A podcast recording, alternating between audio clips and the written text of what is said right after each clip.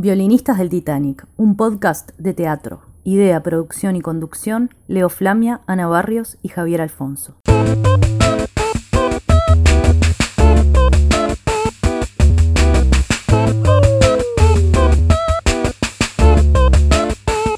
Seguinos en redes. En Facebook, arroba violinistas del Titanic. Twitter, arroba violinistaspod. Instagram, arroba violinistas del Titanic. Violinistas del Titanic, episodio número 5. El episodio 5, porque lo estábamos dudando hasta recién, hasta hace unos minutos. Este, entre esto que algunas veces lo grabamos por Zoom, otro en las salas, pudimos al principio por suerte y ahora en, en las casas, este, pero sí es el 5. Estamos en la casa de Ana Laura Barrios con Leo Flamia y Javier Alfonso, presentando este nuevo eh, podcast, en este nuevo episodio. El quinquenio, el so- episodio quinquenio, número cinco.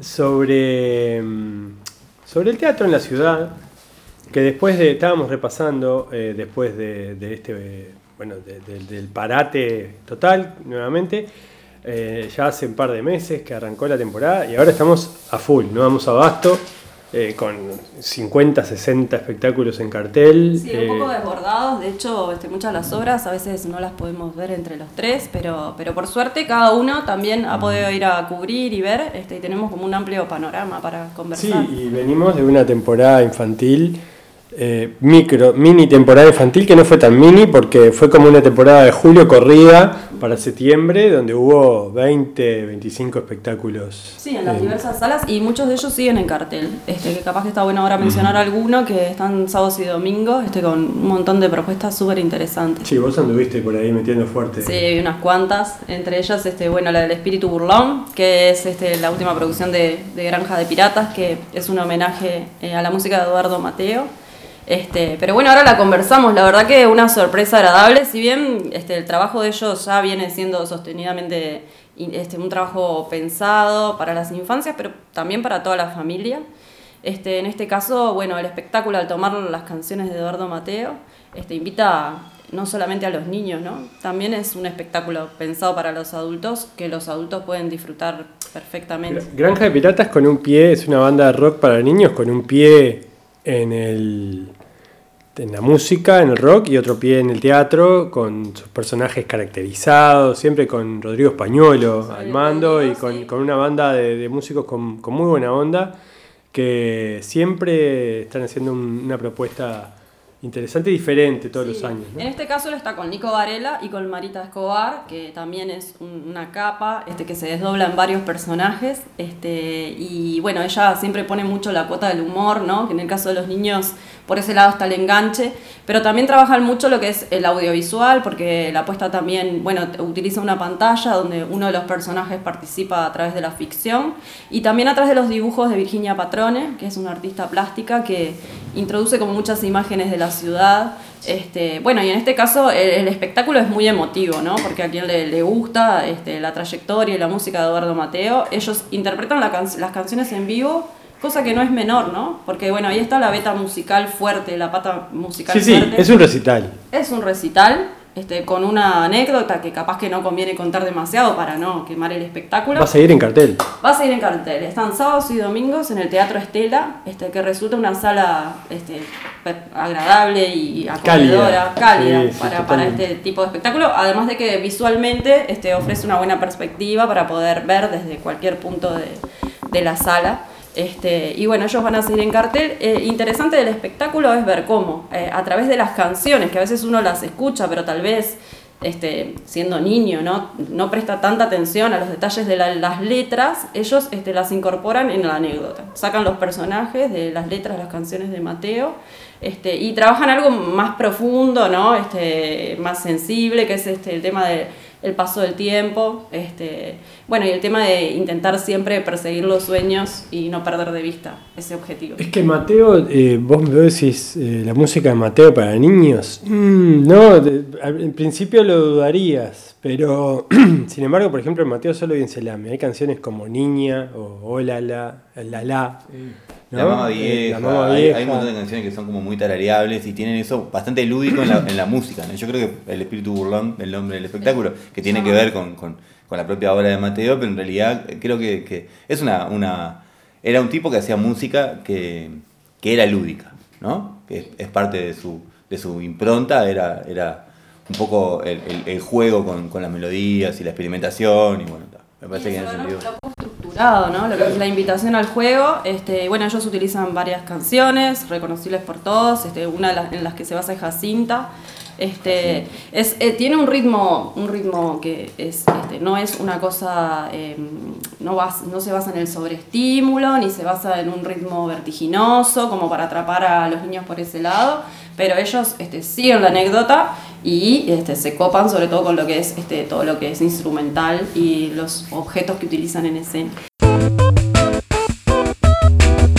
Violinistas del Titanic, un podcast de teatro. Estamos con Mili que nos está dibujando acá en el piso, rodeada de marcadores. Vamos por el segundo dibujo, pero, pero Mili vio el, el espíritu burlón. Mili la veo conmigo, sí. Y también vio, nos, ¿No? nos cruzamos en la sala Balso con Ana y con Mili eh, a la salida de, De de Furiosa. La obra de Luciana Gisquet, que en este caso la obra ya no era tan para niños tan pequeños, este, igual ella acompañó y entendió perfectamente la, la, la propuesta. Este, la, la obra de Luciana Gisquet está más orientada hacia el público adolescente. De hecho, la idea de ellos es tal vez este, interpretarla en, en, bueno, en instituciones de educación Sí. media. En realidad, el- el- el- lo que nosotros vimos fue una, una mm, adaptación al castellano de una obra que estuvo pensada en principio para, mm, para hacerse en inglés. Eh, Paola Larrama y Alejandra Artigalás hace ya unos cuantos años hicieron una. fundaron, formaron una compañía que se llama Teapot Play en English eh, para, bueno, para hacer espectáculos dirigidos a adolescentes que estuvieran aprendiendo la lengua, el, el idioma inglés. Entonces tomaban espectáculos de Shakespeare, hacían unas versiones que fueran como, como cercanas para, para un público adolescente y a su vez tuviera un, fin este, didáctico. Tanto Paola como, como Alejandra eh, son, son profesoras de inglés. Y, bueno, en el 2017 dieron un paso más y en realidad tuvieron como, partieron de la excusa de una, de una, de una obra de Shakespeare, La Fierecilla Domada, para, este, bueno, en primer lugar, intentar eh, ver qué, qué, qué dice, qué dice esa obra hoy. Es una obra de esas clásicas de enredos eh, con personajes que, que se disfrazan de otro, entonces van generando este, una, una anécdota entreverada hasta que a lo último todo más o menos queda, queda claro, pero en el que uno de los ejes eh, anecdóticos es cómo un pretendiente doma, domestica a, a una muchacha que ha sido este, asignada a ese pretendiente por el, por el marido, por el, por el padre, perdón. Este, y bueno, y alguno de los recursos que usa para domarla es no darle de comer o no dejarla dormir. ¿no? Eh, y bueno, eso que, que Pero en podríamos principio- poner en práctica este tipo de, de- de metodología, ¿no? eso, Bueno, Con, con Eso nuestros, que- ni- con nuestros niños. Eso que hoy diríamos que es como una tortura o, o violencia doméstica es tratado de una forma eh, risueña por, por, por Shakespeare y por la mayoría de quienes han hecho adaptaciones de ese, de ese espectáculo, incluso que se ha hecho al cine muchas veces. Y bueno, una de las cosas que, que tiene el espectáculo, esta versión de, de Luciana, es cuestionar eso. En realidad la obra es sobre una compañía que está tratando de montar eh, la fierecilla domada porque iban a ser títulos andrónicos y no le permitieron hacerla porque era demasiado violenta para los adolescentes. Eso Entonces, nos pareció interesante con Leo, ¿no? Que el hecho de que no solamente trabaja este, las inequidades de género, que las, las hace este, visibles, de hecho las cuestiona este, bastante a lo largo de la obra, porque las actrices comienzan a tomar sus roles y empiezan a cuestionar esos roles y este, eh, interrumpen el ensayo para hacer comentarios sobre sus personajes. Este, si bien igual ellos también mencionan que entienden que fue escrita en otro contexto, Sí, en otro siglo, este, entienden ese contexto en el que fue escrita la obra, cuestionan permanentemente esos personajes que están intentando representar y bueno, otro de, los puntos que trabajan es el tema de si representar o no una obra con ese grado de violencia este, cuando intentan an- previamente representar Claro. títulos. Y otro foco que tiene el, espectáculo es eh, adentrarse en cómo, en cómo determinadas desigualdades se reproducen en la propia dinámica de producir un espectáculo teatral en el siglo ahora, ¿no? O sea, hay un productor, eh, los varones ganan más que las mujeres, eh, en particular es bastante menospreciada una actriz joven que, que el productor trata todo el tiempo como de chiquita, ni siquiera la menciona. También queda como bastante claro cómo el equipo artístico toma bastante o valora bastante poco el rol de, de quienes trabajan en el diseño del espectáculo. La, la, la, la Sí, sí. a la diseñadora Los- está todo el tiempo queriendo hablar y nunca es como que no la, no, no la oyen, está Los- alrededor, ¿no? Es como los técnicos. una banda de rock. Los técnicos, Los ¿no? técnicos, exactamente. Entonces me parece que, que es súper interesante por un montón de, de razones y bueno, la idea creo que tiene este tipo, en este caso, es ver si este si, si esta si esta versión en castellano puede circular por liceos y procesos adolescentes eh, de forma amplia ¿no? Mientras Ana parece y Leo parecen estar prontos, Leo estás todo de verde, sí, te cuento. eh, estás uniformado y Ana eh, está más, color, más de va- con más variación de colores. Ahora estamos empezando con unos ojos que parece, parece que soy yo. Bueno, veremos, veremos. bien bien bien bien afirma Miri que, que te está tocando a vos Eh, Mili, la espectadora, la cuarta espectadora de violinistas del Titanic. Eh, esa, esa obra de Luciana eh, se volverá a dar pronto. La intención de La ellos es que, es esté, es que estén en programas de extensión y que pueda circular por, por- por espacios educativos. Porque me hace acordar, y la uno, en, eh, con, con Revolución Matajari. Violinistas del Titanic, un podcast de teatro. Tocaste algunos puntos eh, que me, re- me remiten fuertemente a Revolución Matajari, una obra que se estrenó el año pasado en- a la salida de la pandemia con mucho suceso, mucho éxito de público. Vos la viste el año pasado. Yo la vi este año en un ciclo que están haciendo en estos días de septiembre-octubre en el Florencio Sánchez.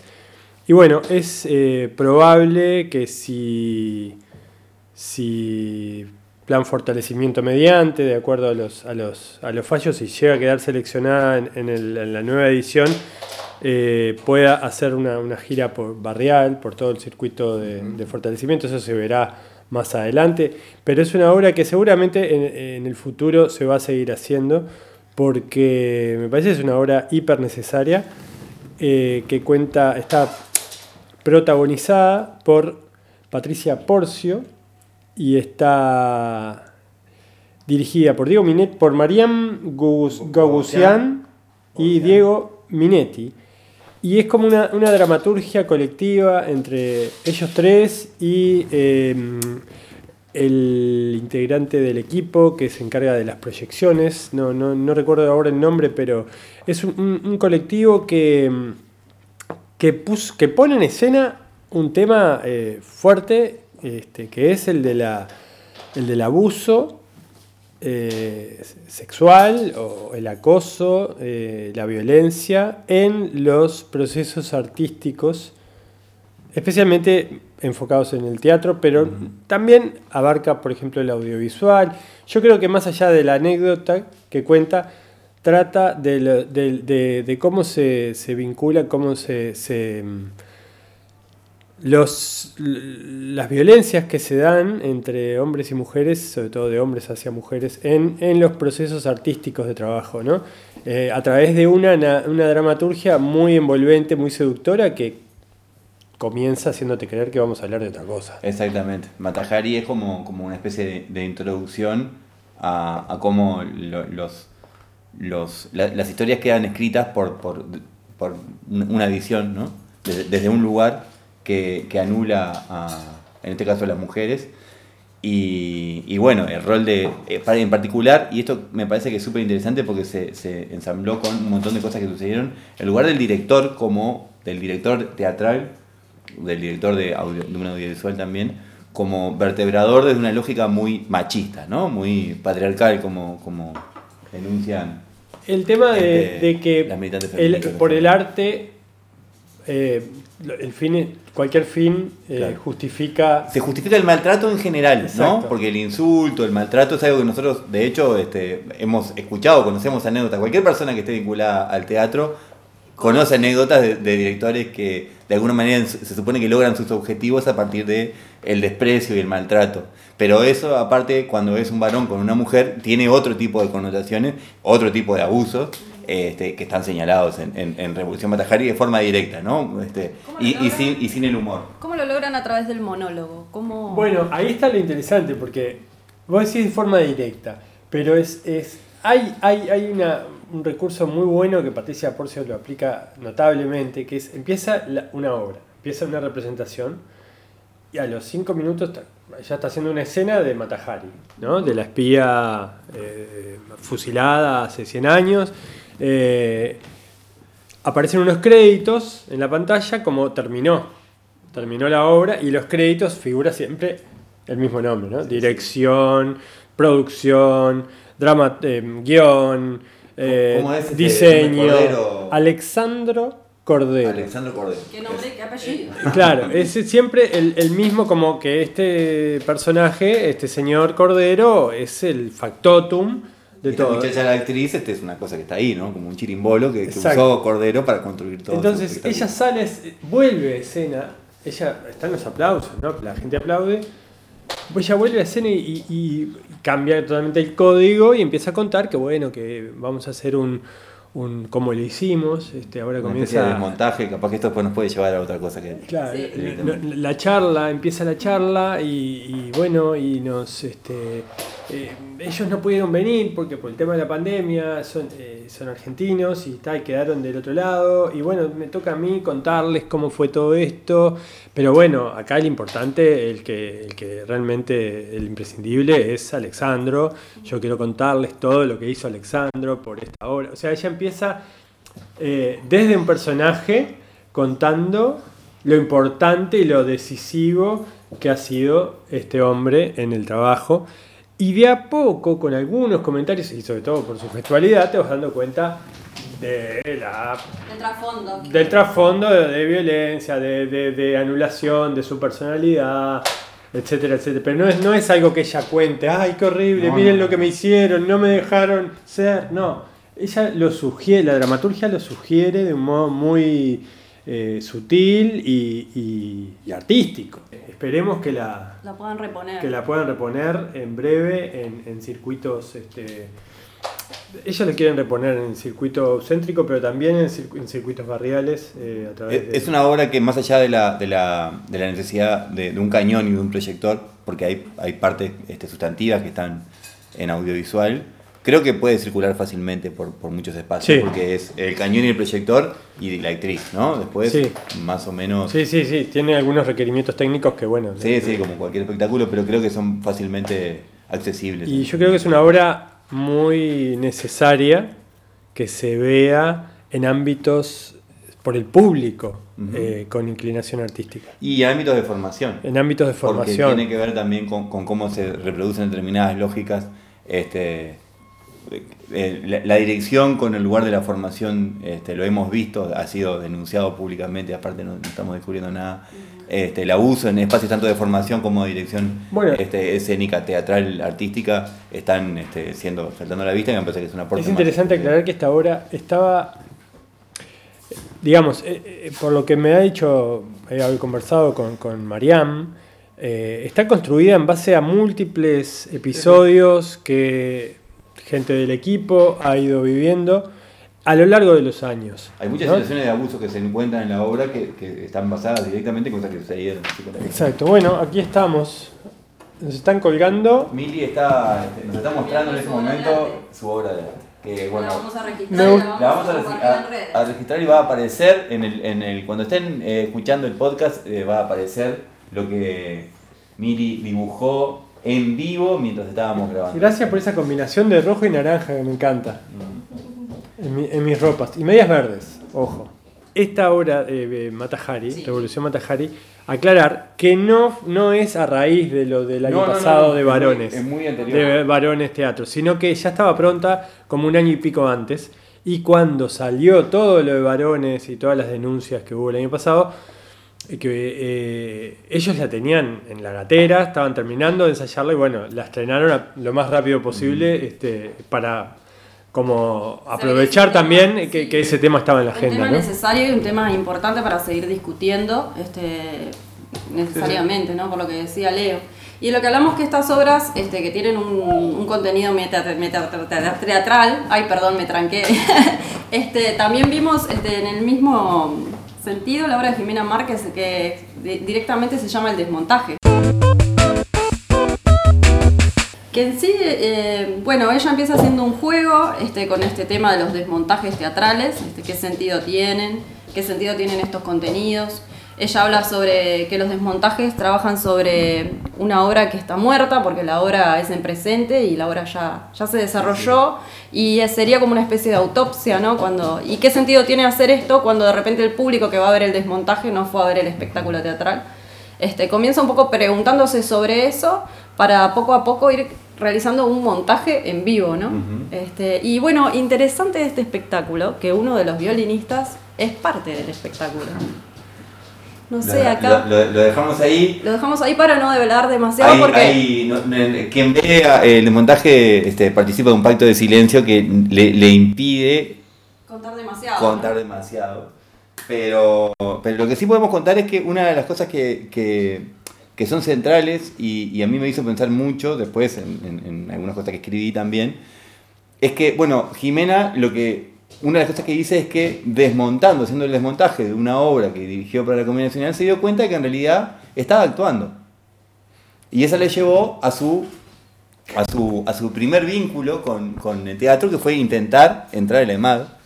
Este, y cómo eso se vio frustrado, porque bueno, tiene que ver también con esto que estamos hablando. De casualidad vamos este, hablándolo porque no estaba previsto, pero tiene que ver con que quienes eh, de alguna manera juzgaron sus condiciones para entrar a la Escuela Municipal de Arte Dramático, parece que no entendían que, representara eh, lo que una, actriz debe ser, porque tenía la voz muy grave, porque no era la mujer de este tipo, etcétera, etcétera.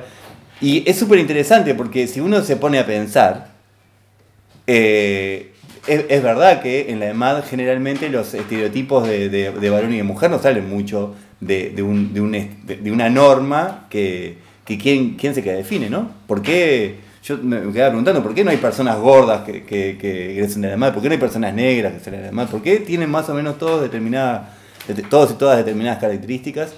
Este, ¿Cómo se eh, interpreta eso? Porque no hay personas discapacitadas que, que la Escuela Municipal de, de Multidisciplinaria ahora de Arte Dramático tome, porque hay cuotas para todo, pero no hay cuotas para entrar a la escuela multidisciplinaria de arte dramático. No, no, hay, hay todo un montón de cosas que, me hace pensar el por qué este, eh, esa carrera de, actriz de, de, Jimena quedó trunca. Lo que uno puede este, alegrarse es que quizás a partir de eso canalizó hacia la escritura, hacia la dirección, un montón de cosas. pero sí, es verdad. Los tiempos, times they are changing, ¿no? La canción de Bob Dylan. Eh, eh, el teatro eh, le encanta discutirse a sí mismo, es de, las artes que más le gusta este, y que más y mejor lo hace. Pero sí, están pasando cosas, están cambiando cosas, hay mucho cuestionamiento a los mecanismos. Siempre lo hubo, pero bueno, en este momento este, se están cuestionando cosas que están en los cimientos del, del teatro. ¿no? Capaz que hace 20 años se hablaba de la representación y de los escenarios no tradicionales, convencionales, y eso, y eso levantaba por la, cuarta pared, la cuarta pared. Eh, creo que ahora estamos más, se está cuestionando la, la, la, los cimientos, ¿no? Este, ¿Quién es y cómo?